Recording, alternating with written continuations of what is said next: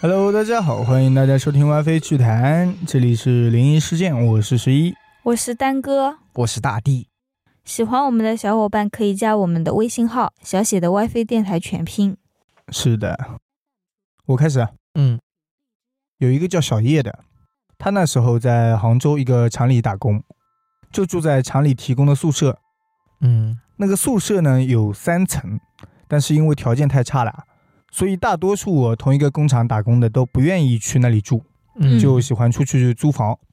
所以那一块地方啊就是整个宿舍楼，大多数房间都是空着的，啊只有一二两层有点人住，然后三楼呢是全空的。嗯他那时候呢是刚过去干活，想着可以省点钱，然后另外带他一起去上班的那个老乡也是住在宿舍里，他俩就是住一个宿舍了。嗯在他们之后，厂里又新招了一批员工，有一个是外表憨厚老实的小伙子，他是一个人来的，嗯但是因为这时候一楼和二楼都占满了，所以他去了三楼。对，他就被带到三楼上去，就住在小叶他们那个宿舍的楼上正上方。嗯但是第二天早上，负责宿管的那个员工就批评了那个小伙子为什么？：“你昨天晚上为什么开了一夜的灯哦，？”小伙也没说什么，就说忘记关了。嗯然后就在当天晚上，小叶和室友突然听到楼上有乒乒乓乓的响声，非常闹腾，啊，好像是楼上有人在打架，嗯而且还能听到有人在那边骂脏话。哦二楼也有很多其他人被吵醒，纷纷出门探头去说什么事情、什么情况。嗯嗯最后，他们叫上了宿管员，然后几个一起被吵醒的同事，他们打算结伴上楼去看看。啊结果他们还没走到三楼，那个动静突然就没了。哦，我还以为那个小伙子跑出来了。嗯 他们很疑惑呀，不过还是决定去看一下，应该要批评一下了。对嗯，太吵了。几个人走到小伙的门口，发现小伙右手正拿着已经被折断的一个拖把头子，地上是拖把杆。宿管上去就问他你你在干嘛？？结果小伙说的话让大家头皮发麻。小伙提了提那个拖把头，说他想杀了我。啊，嗯大家顿时面面相觑啊，第一反应就是怎么厂里招了个神经病过来？是的， 宿管员当时是比较老练的，进门指了指那个拖把杆问：“是不是他？拖把杆想打他，想杀了他。他刚才拉着是拖把头，嗯嗯其实拖把杆跟拖把头一起的嘛。应该是被他折断了吧？嗯对，他把那个拖把头给薅下来了。嗯小伙那时候是点了点头，然后宿管捡起那个拖把杆，又顺手接过小伙手里的拖把头，嗯说了句：“放心，这个事情我会严肃处理，你先睡觉。哇塞，啊我感觉他很有经验的样子哎。”对，我怎么感觉他像在安慰神经病人？有点这种感觉。 他说明天我会给你一个交代的，嗯这个东西我带走了。嗯啊然后又让一起跟来的其他人都先退出房间，嗯，下楼睡觉。这时候那个小伙子也跟出去了，当时大家都想往旁边避一避，就是躲着他。嗯嗯结果小伙说了一声：“我要出去一趟，明天会按时回来上班的。哦，他也不敢住这里了。”他其实是不敢住，嗯宿管也没说什么，然后小伙就走了。当天晚上，宿管就给厂领导打电话，然后楼上那个灯也是开了一晚上。啊，但是奇怪的是，啊小伙第三天还是照常来上班了。嗯上班不是很正常吗？不过那个小伙去找领导提了个要求，就是要换宿舍，哦嗯领导也没说什么，让他先上班。后来小叶是对这个事情很好奇嘛，因为他观察了那个小伙子半天，最后期间还找机会跟他搭了几句话，嗯嗯，但是并没有发现任何异常之处。说明他是个正常人。对，当时奇怪是因为都以为他神经病嘛。嗯后来趁着食堂吃饭的时候啊，有几个好奇心比较重的就一起围着那个小伙子搭话，嗯，让他说说昨天晚上的事情。对，其中一个年龄稍小的工友就大胆的问说：“你昨天晚上到底怎么回事啊啊，？”小伙子非常平静的讲述了那晚的经过。第一天，小伙刚搬到宿舍的时候啊，那天不是开了一整夜的灯嘛？嗯其实那一天他就没睡好，他开始是以为楼下就是小叶他们俩人啊嗯在那边吵闹，因为他听到有人在旁边说话，嗯啊但是声音又像是隔壁传过来的，而且还有女生。嗯他那时候打开灯，但是一开灯就什么都听不到了。哦，哦，然后灯一关呢，又听到了，他也没多想，以为是自己心理作用。不过没一会儿，耳边又响起了一个声音，这一次是哭泣的女声，嗯，哦，听起来有点悲切。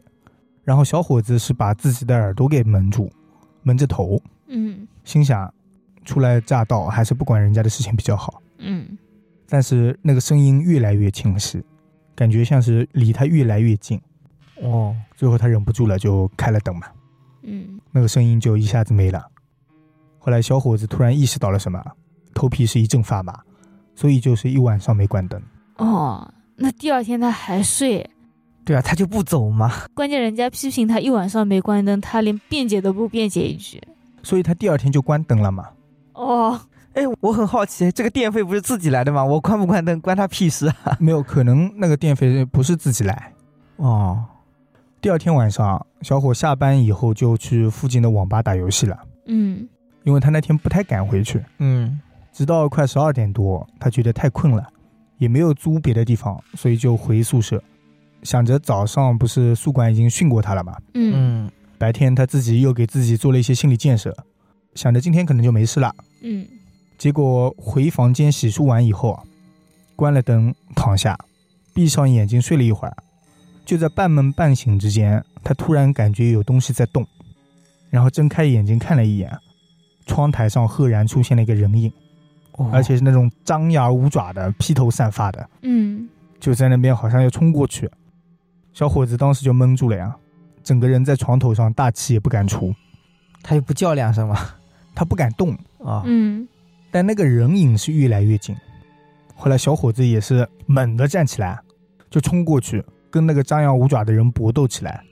他说他是一把抓住对方挥舞的手臂，嗯，嗯，能肯定那是一个人，但是触感是冰凉的，很凉快，啊哦，哦，他有那种皮肤的感觉。死人，那时候他也顾不了那么多，心里发狠，如果我输了，我可能就没了，是的，嗯，那我肯定要跟你斗一上一斗了。嗯，然后他另一只手揪住那个人的头发，就想往地上摔，但是那个人力气很大，手劲很大，嗯，小伙子有点抓不住他的手了。嗯，他索性两只手就松开了对方的手，然后勒着那个人的脖子，他想反杀，勒着脖子想着人家窒息了可能就好了。然后他同时嘴里还不停的破口大骂，应该就是小叶他们听到的那个大骂声。嗯、，哦，他那时候还想着，如果骂人的声音、喊叫的声音，楼下都听得到，会不会上来救他？但是半天也迟迟不见有人上来，眼看自己就要脱离松手的时候啊，小伙心一横，翻过来，然后两只脚抵住对方的肩膀，开始用脚了，嗯，就把对方的头直接拔了下来。哦，嗯结果整个声音就没了。变成了拖把。等他打开灯，定睛一看，他手里拎的是一个拖把。哦，然后没过多久，宿管啊，还有小叶那一帮人都上来了，嗯，嗯，就看到了这个情况。鬼看到他都害怕呀，他这个人太猛了。没有是干不过，我是觉得他们可能正在走上来的时候也有点关系。啊哦，哦，我们要用科学的方法去解释他，我觉得他就是梦游在做梦。那你这么说，那就无解了。 每个说灵异故事的都可能是幻觉。嗯后来小叶他们听完之后也没说话，其实都有点害怕了。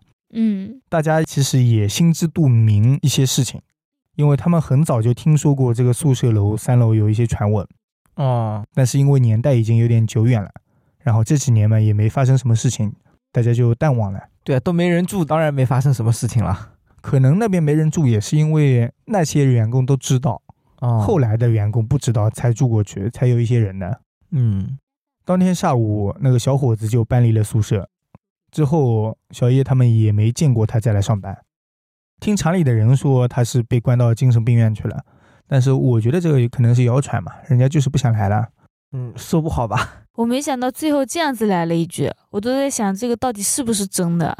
这我觉得应该就是老板他们传出来的吧，哦哦哦，为了说他稳精神定一下病了军心，哦，是的，哦是吧？有这个可能性，我看那个宿管就已经见怪不怪的样子，是还的拿着拖把就走了。应该是三楼有以前有什么事情啊？对，嗯不然的话他不会这样子有经验 的。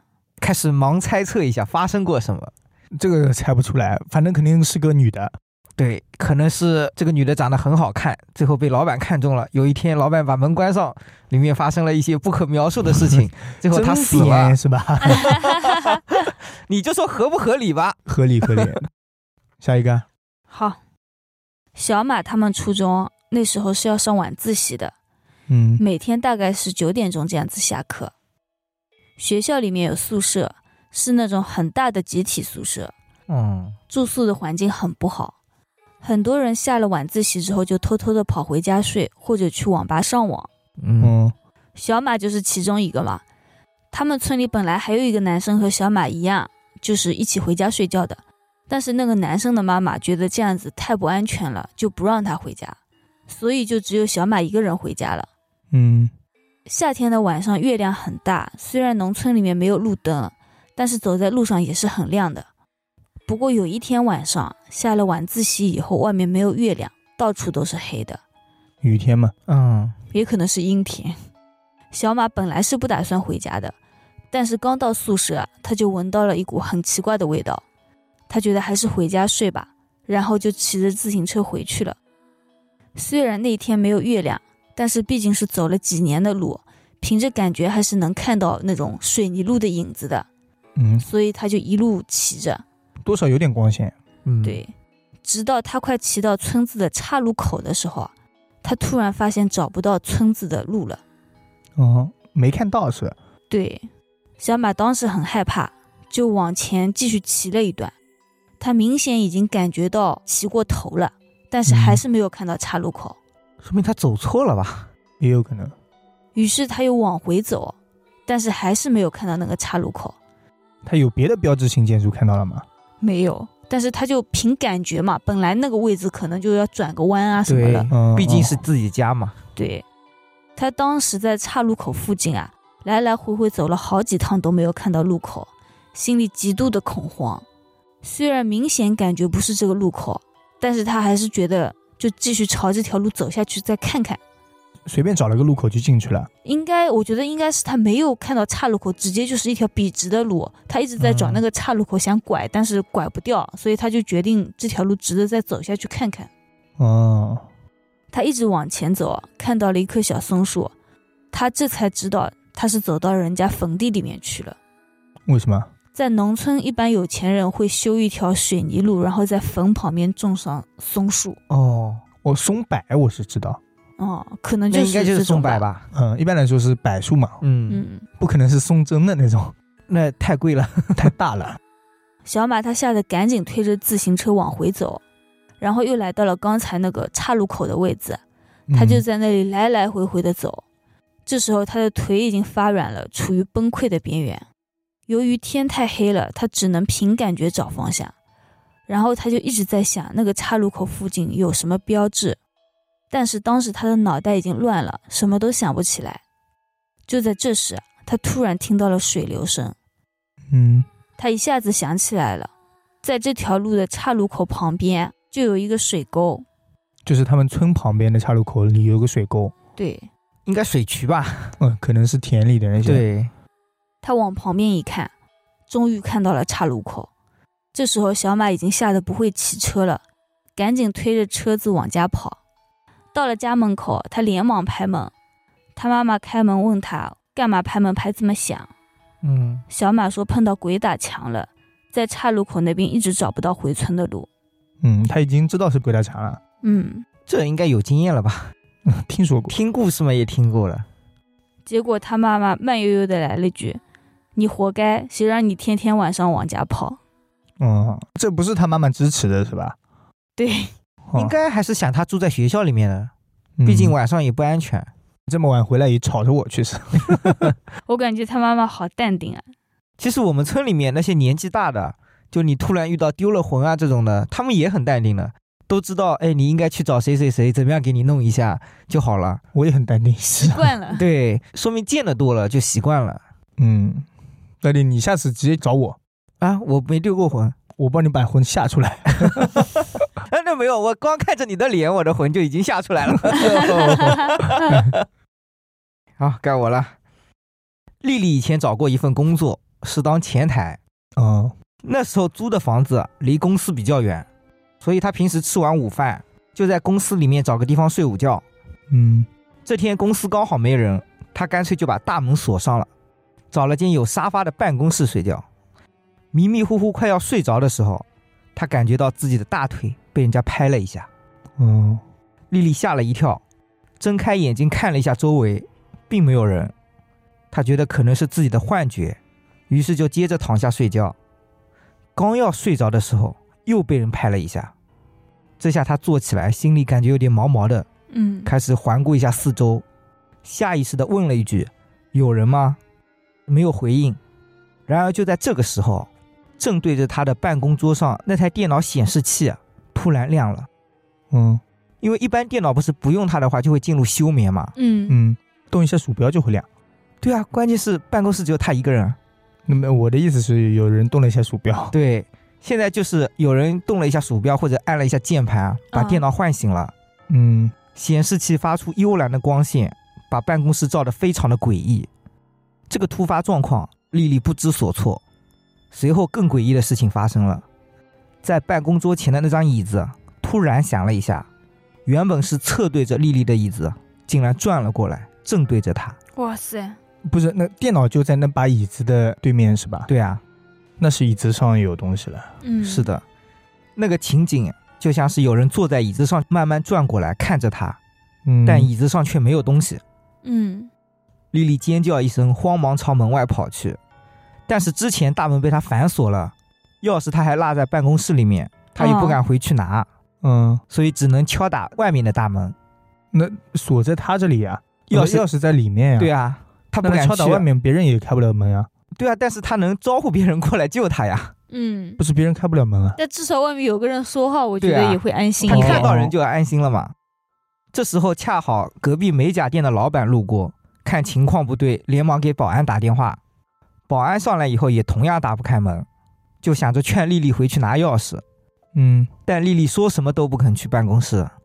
最后是美甲店的老板给楼主打电话，就那一栋楼的楼主。嗯，哦，楼主赶过来以后，拿钥匙开了门，丽丽才从里面逃了出来。嗯，结束了。我觉得他把那个鬼锁在办公室就完事了， 那也害怕吧？害怕肯定害你知怕。道，这一个公司本来就只有你一个人，然后对里面还有个鬼，你不害怕吗？是我，我肯定去拿钥匙的。啊那我说实在的，但是他就在里面等你啊！他刚才也没怎么样，我这不拍了拍我，我拿把钥匙走呗。你这么淡定吗？不是，那我不拿钥匙，我得在里面关很久啊。 说实话，他如果真想动我，我早没 了。我等着他来，还不如我自己冲过去呢。 那说实话，你关上门也没用吧？他不会是我穿过来。我，我是拿那个钥匙去，啊，不然等于是我跟他在同一个空间里一直在了，嗯， 而且还是我是被锁在里面的，对，那好像更惨。那也要看多久吧。如果那个老板娘几分钟就下来帮我开门了，我觉得那我就不去拿了，哎，啊他是前台，没有人有钥匙啊。直接叫个开锁公司吧。嗯，下一个吧。我呀，嗯。哎呀，点点小时候啊，在家里的客厅玩，嗯一个人嘛，当时觉得无聊，就想起了他和他妈睡的那个卧室里啊，那个墙壁上面有一个用于放油灯之类的地方，像一个窗户，但是它不是窗户，啊它是一个放东西的地方。里面呢一般是放着蜡烛，还有火柴这些的。他想着，要不过去把蜡烛拿出来玩一会儿，然后就走进了自己的卧室，在房间昏暗的光线之下，点点抬着一个小板凳，然后放下小板凳，自己站了上去，用手摸凹槽里面的东西。嗯突然，他感觉自己两只手都被人抓住了，并且扳到了背后，嗯就制服了。嗯然后把他往外推。他很奇怪是谁，因为家里这时候只有他一个人，嗯，他就扭头往背后看，看却到了什么吗都没看到。哦，理论上他那时候是小孩啦，他往背后看，人家肯定是比他高的呀，嗯但是他看不到。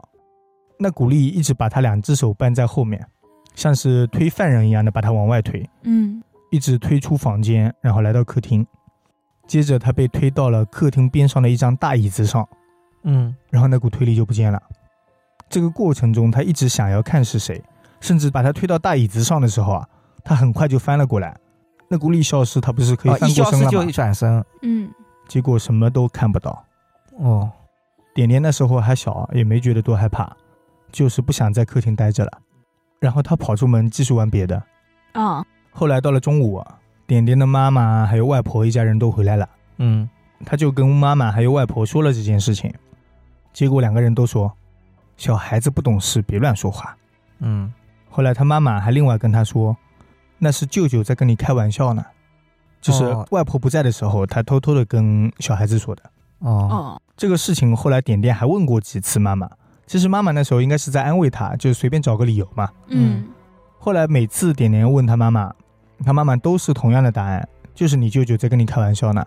嗯，但是点点自己是不信的，他舅舅是不是已经去世了？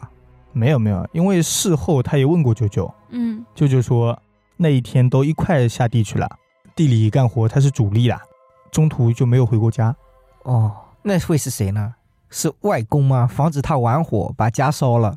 嗯，我觉得肯定是他们家的亲人，就去世的亲人。嗯，，对，其实我在看到这篇稿子的时候啊，我也觉得可能是妈妈跟他说的舅舅，可能是已经去世了的舅舅。嗯，我一直都这么觉得。对，啊，对，应该是有一个夭折了吧？但是他知道的舅舅那天在干活嘛，嗯， 是的，所以他妈妈说的可能是真话。有歧义嘛这个话， 对，也有可能他妈妈在安慰他。这因为点以不好前说小时候不是，但凡有亲人上身啦，我们家里人都会说是你谁谁谁来看你了，所以不小心碰了你一下这样子。哦，那他说舅舅跟他开玩笑也是正常的嘛。这个也不是开玩笑，其实就是在保护他嘛，嗯，保护这个房 子。是的，嗯，我来了。啊嗯，小刚的老家在农村，他们的村子下去是一条马路，村子与马路交叉路口北边有一片坟地，嗯那个坟地里面有一座很破旧的小庙。他们那附近一般有人去世啊，都会在那个庙里烧纸啊什么的，举行一些仪式之类的。哦哦，就是他们一般都是同一个地方烧。对，应该就是类似于当地保护神吧。哦，他们老家一般是春天插完秧之后，这段空闲的时间，男人就出去打工几个月挣点钱，嗯女人就在家里带孩子。小刚的大伯家是恰恰相反的，他大伯是个酒鬼，经常喝醉了酒以后才回家，嗯，因此老是跟伯母吵架。等孩子大了以后，伯母就一直在外面打工，然后大伯一个人在家里种田，兼职给人家杀杀猪。哦，嗯，其实也蛮好的。哈，大概是小刚小学二年级的时候，一天晚上，大伯喝完酒骑自行车回家的路上出事了。哦，大伯回家的时候，经过这个岔路口，突然就感觉车子蹬不动了。 被拉住了。大伯以为是自行车卡链条了，嗯，想着反正也快到家了，就下来走一会儿，把车子推回家。结果下来之后，他发现怎么都推不动。哦就是哦推也推不动。对，嗯，扭头一看，他看见一个好大的纸人，把他的自行车拉住了。纸人啊，对哇，他当时还没有反应过来，那个纸人就开始打他，啊，然后他就顾不上自行车，使劲的跑，那个纸人就追着他打。大伯使劲的跑，跑到他邻居家门口，疯狂的拍门，说有鬼打他，快救救他。那个邻居家院子里是装着铁门，拍的时候很响，铁门的撞击声、大伯的喊叫声响彻了整个村子。嗯，但是她邻居家是个阿姨在家，丈夫出门了，然后那个阿姨一个人带着孩子，大晚上遇到这种情况根本不敢开门。嗯嗯，但是那时候就是他在拍门的时候，那个纸人也在他旁边，应该是在追他吧？那好不像是追没着打说了吗？哎已，经是，哦对，应该是就在他旁边打他那时候。大伯就这样一直拍门，一直叫喊，直到村子里大部分人都醒了。有个老人胆子比较大，就出去看大伯。嗯，他看到大伯这时候已经是鼻青脸肿的了，但是旁边没有人，哦，然后他就安慰了一下大伯，把他送回了家睡觉。好啦，大伯到家以后，把他平时杀猪的刀放在了枕头下面，这才敢睡。嗯，哦，杀猪刀还是有用的。凶物嘛，那车子现在是落在村口，对，对，我觉得他大伯都已经鼻青脸肿了，那就说明真的是有人在打他。那肯定是打到了，嗯但是问题就在于他为什么拍邻居家门？自己家没人呀，那只有一个女孩子在家，你只要喊得够大声，我觉得绕着村口跑两圈也还好。呃，那可能跟邻居关系比较好呢。他可能太害怕了，什么都想不到了。对啊，嗯，不断的跑，应该打的没有那么肿。但是你跑的话也会累 呀、那肯定是希望有人能帮帮你啊。嗯对对，我觉得这种时候也不能回自己家，万一把他带回家了呢？他有杀猪刀，啊，那其实他应该刚刚把杀猪刀拔出来跟他对拼。没有杀猪刀在家里 啊？哦，对，嗯，对拼，你想的是，其实还挺恐怖的，一回头是个纸人。一回头是纸人，我真吓一跳。对但是纸人我只在电视里看到过这么大的，啊，一般在我眼里就是剪一个小小的就差不多了。那没有，你看的肯定是错误的。我上次看到一个，也不知道是在哪里看到的，我忘记了，就是一个人骑着马的，真的很大，比我还高一个头。哦，这哦种是什么啊？像稻草人一样的吗？不是比你高一个头，会不会是你矮的缘故？就是放屁，比我高大半个身子，应该是。你们说的那种是立体的，是吗？对啊，哦，厉害的纸扎匠都做立体的，你们说的是哪种？不会就平面画一个吧？我一直以为是这种。平面画一个是那种倒是剪开来做法，他哦对啊也能站起来，那也厉害。啊，那倒是。我接最后一个啊， 最后一个啦，没有倒数第二个。吓吓你们！对，吓吓你。很早以前有一个小区是建在一个乱葬岗附近，嗯，住在那里的居民对此都非常的忌讳，平时走路的时候都会很刻意的绕过那里。嗯，绕过乱葬岗，对，但久而久之，不知道从什么时候开始，小区里面逐渐有灵异的传闻传出来。嗯，比如有一个居住在小区里面的居民反映，自己经常在后半夜听到一个女人的哭声，很凄惨，让他毛骨悚然。还有住户说自己明明睡在主卧，但嗯第二天醒来的时候，发现连人带床睡在了次卧。床也到次卧去了，对，这太牛了。所以说梦游就解释不通嘛。嗯，不是床到次卧去，太夸张了吧？因为床要搬进门也没那么大对呀，，而且真的很难搬啊。一个人还是很难的。对，你给我五个人我都觉得难办呢，那你得看什么床啊？我的床的话，两个人都够了。钢丝床那种是 吧？上次我跟十一两个人搬一张床垫都搬不起来。啊，那对可能是你们太虚 了。我主要没有好的助理，在旁边是个摆设。好好好。那下次你自己一个人来。另外也有住户反映，他也遇到过，说是晚上睡得好好的，但第二天醒来的时候，自己已经在楼道外面了。嗯，嗯，睡在楼道外面呗。对，还有传闻说是有那么一家三口住在小区的一楼，嗯，每天晚上邻居都会听到他们家传来很奇怪的笑声，哦，于是就有人去找他们，但他们坚持说自己根本就没有笑，而且半夜都睡着了。隔了一天，他们家又发出了很大的怪笑。嗯，几个邻居坐不住了，决定一起去他们家看看。嗯，就是正在笑的时候，那天晚上过去看，对，没想到等那户人家一开门，他们家的瓷砖上面浮出了一张扭曲的脸。哦，这一幕把在场的所有人都吓坏了，很多嗯住户都陆陆续续的搬走了。嗯，这确实吓人。等于是大家都看到了，是的，还有一个是传的最凶的一个，据说有户人家刚搬进三楼，因为当天搬家比较累，所以很快就睡着了。嗯，睡到半夜的时候，他听到楼上传来噪音，像是有人拖着什么东西在走，还有东西划过地板的滋滋声。嗯，嗯，他仔细听了一下，仿佛又听到了类似念诵经文的声音。刚开始他以为楼上是个老婆婆嘛，那人家没睡着念念经也很正常嘛。嗯，晚上啊，对啊，一开始也没太在意。后来他发现每天晚上睡觉都能听到，嗯，因为打扰到他们一家人休息了，所以他们打算找个时间上去问问。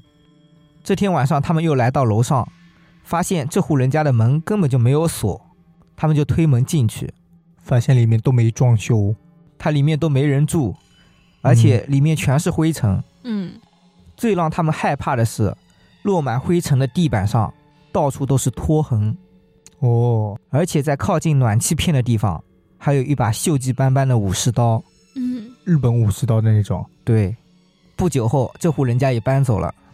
类似的传闻还有很多，小区闹鬼的消息也是越传越邪乎。在两千年的时候，有个记者带队深夜到小区里面就去找鬼，嗯，嗯，但是什么也没发生。最后有人传言，很有可能是因为房地产商的恶意竞争，利用大家对灵异的恐惧心理来打击对手，故意造谣。哦，所以你们觉得像是造谣吗？还是真的呢？我觉得如果按照你这个说法，就如果拍成一篇鬼片，嗯，非常符合中国鬼片的那种。 性质是吧？我记得我看过一个类似的，好像是香港的，嗯，弄到最后那一幢楼，反正经常闹鬼，然后在里面住的人只有一两个人，嗯好像只有那一户住户还是两户住户，嗯其实就是那一户，他说自己的女儿是怎么怎么样在这里的，啊我忘了是复仇还是说要守住这片地方不让被拆迁啊什么的。哦，就是他装神弄鬼是吧？对，对对对，呃你这个故事在讲的时候，我就觉得像电影的感觉，嗯，有那种即视感啊这样子的啊，我一直都觉得很真实啊，最后我觉得是瞎说的。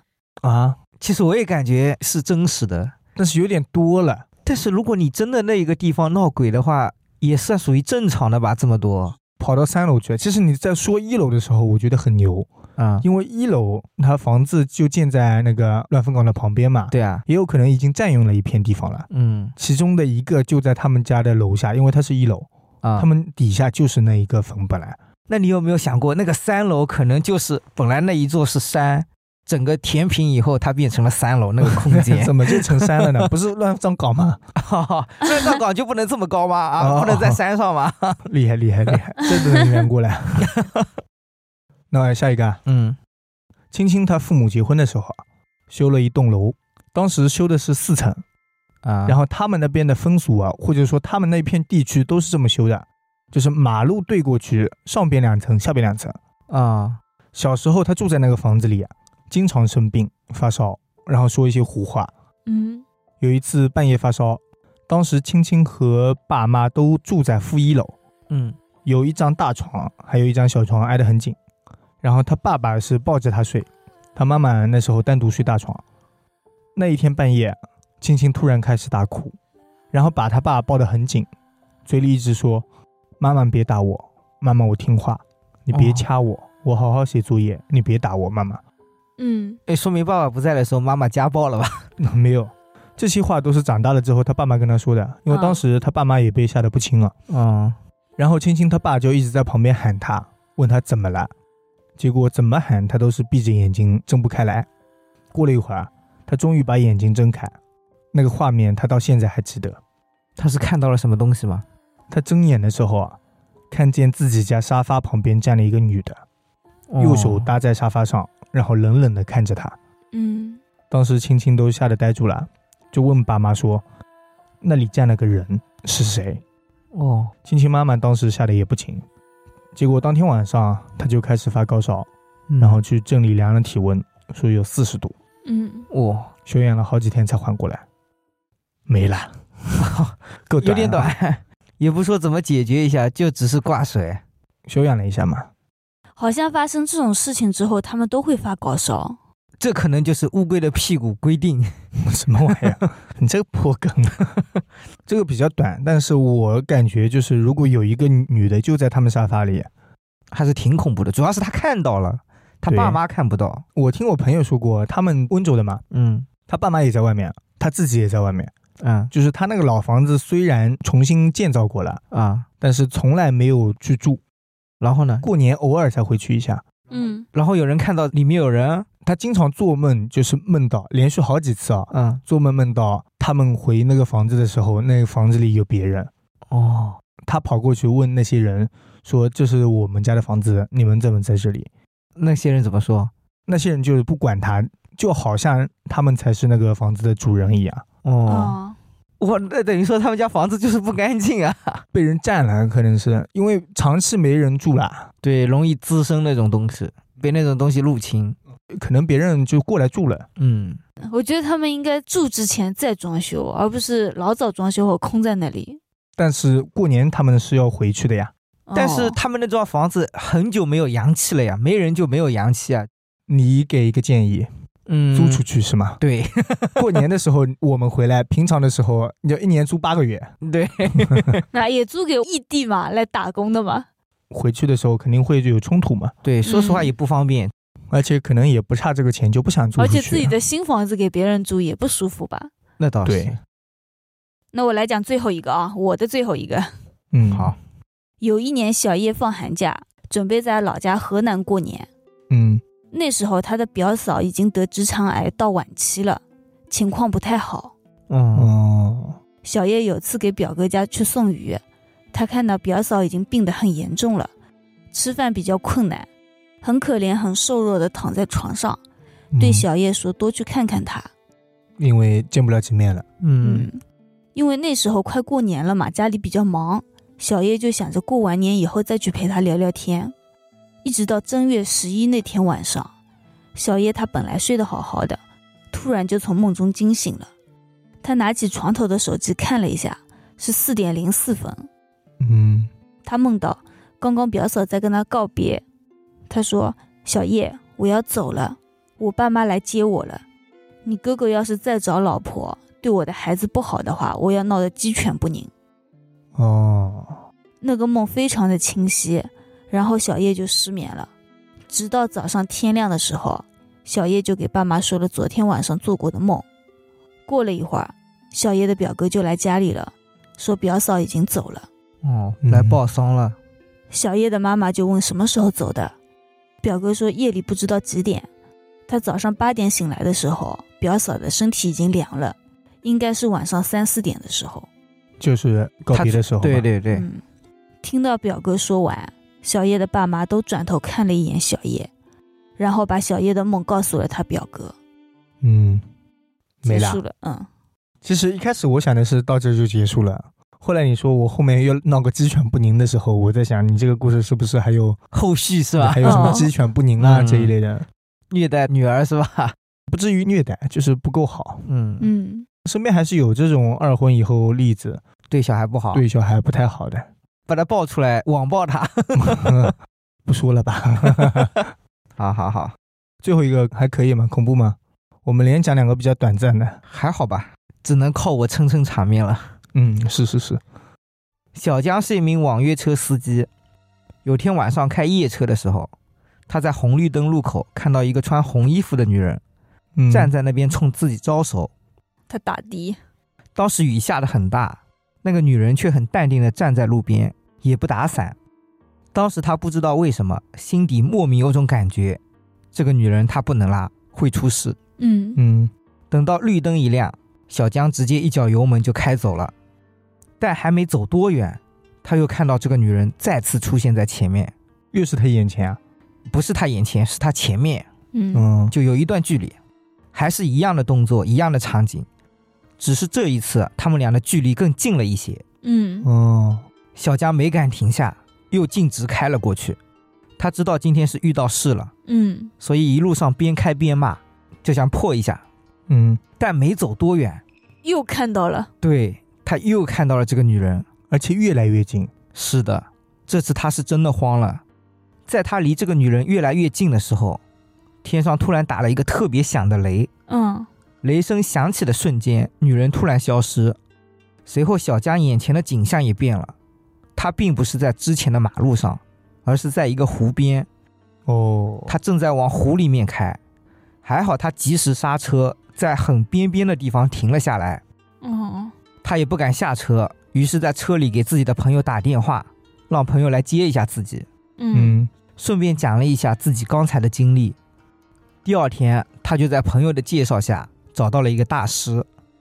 那个大师一开始跟小江想的也是一样，应该是他自己遇到了什么脏东西，嗯，对啊，他想通过一些方法确认，但结果显示，小江其实是被人坑了，哦，他不小心介入了别人的因果里面，在替人家受过。啊，为什么？于是大师就问小江最近有没有遇到过什么事情。嗯他想了一下，确实有一件事情很古怪。前几天晚上，小江开车路过一座桥，看到桥上面有个人准备往下跳，嗯于是他就急忙停车，冲上去把人救了下来。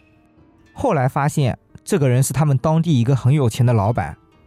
这个老板被救下来之后，也是愣了一下，随后就突然变得很惊恐。哦，小江以为是这个老板被自己的行为吓到了，嗯立马安慰了他几句。过了一会儿，这个老板说自己刚刚是一时冲动，非常感谢小江，就走了。嗯嗯，结果让他没想到的是，第二天这个老板又找到了他，还给了他五万块钱。说感谢他救命之恩。对对对，之后又带着他去理发、按摩、吃饭、喝酒，玩了一整天。嗯临走的时候，又特意送了他一串手链，说是自己特意去求的。老板觉得小江是个好人，希望这条手链能保佑他一生。听到这里，大师也明白是怎么回事，应该是这个阿飘去找老板复仇，嗯中途被小江救了。嗯，其实救了应该还好，对，主要是后面送的那些东西。是的，而这个老板的身后应该是有个高人，趁机顺势而为，拿了小江的头发啊之类的，做了一些小动作，哦让阿飘以为小江就是那个老板，去找他复仇了。那个老板好过分啊！你说理发什么的时候，我没反应过来，我以为啊是那个手串的。对我也以为是手串，我觉得理发手串应该是一套小连招吧，嗯，都有，关系。应该都需要。哎对，那个手串应该是老板的贴身之物，对不对？哦有可能放在他那里了。哦，假装是他。对对，再加上他的头发，可能那些东西操作一下。嗯，对对对，具体怎么操作嗯也不知道。 对我要是知道的话，我还会坐在这里。啊、那你怎么的？你还要去害人去了是吧？那那也不是害 人吧，给老 板做顾问去对了。对对，刚刚大帝不是说那个女的越来越近，越来越近，不是进了三次吗？嗯最后一次你是一道雷劈下，那个女人不见了，嗯我，差点以为那个女人把他 被雷劈劈死了。了不吧？是前面不见了，突然出现了在她的驾驶位上、哦或者后座哦车上。里呀，对对我哇那时候那都更吓死恐怖了了。这个故事还可以。不过说明他也是人好，要不然的话，怎么可能大晚上的想一道雷下来呢？对，嗯，是的。应该也是有人帮了他什么的吧？差一点就要冲到河里去了。对，其实他开车应该慢一点，因为我想过的，他是过了那个女的以后啊，嗯开车加速了呀，对吧？啊，然后那个女的第二次出现就离他太近了，他如果过了那个女的以后慢慢的开，是不是女的第二次出现就离他远一点？因为他车速慢了。当时他的反应肯定是，呃，我得开快一点，开快一点，把他甩开，肯定是这种反应。正常人的反应都是这样吧？是的，不可能说哦，我慢慢的开，慢慢的开，等会他真的坐到你副驾驶了怎么办？那我就走，我走，你开吧，车今天租给你了。真恐怖。那我们今天就聊到这里，后面再继续准备新的故事啊！ 嗯，嗯，感谢大家收听《歪飞趣谈》，如果大家喜欢我们，可以给我们点点关注，点点赞。嗯，也可以加我们的微信号“小写的 WiFi 电台全拼那拜拜。”。再见。拜拜。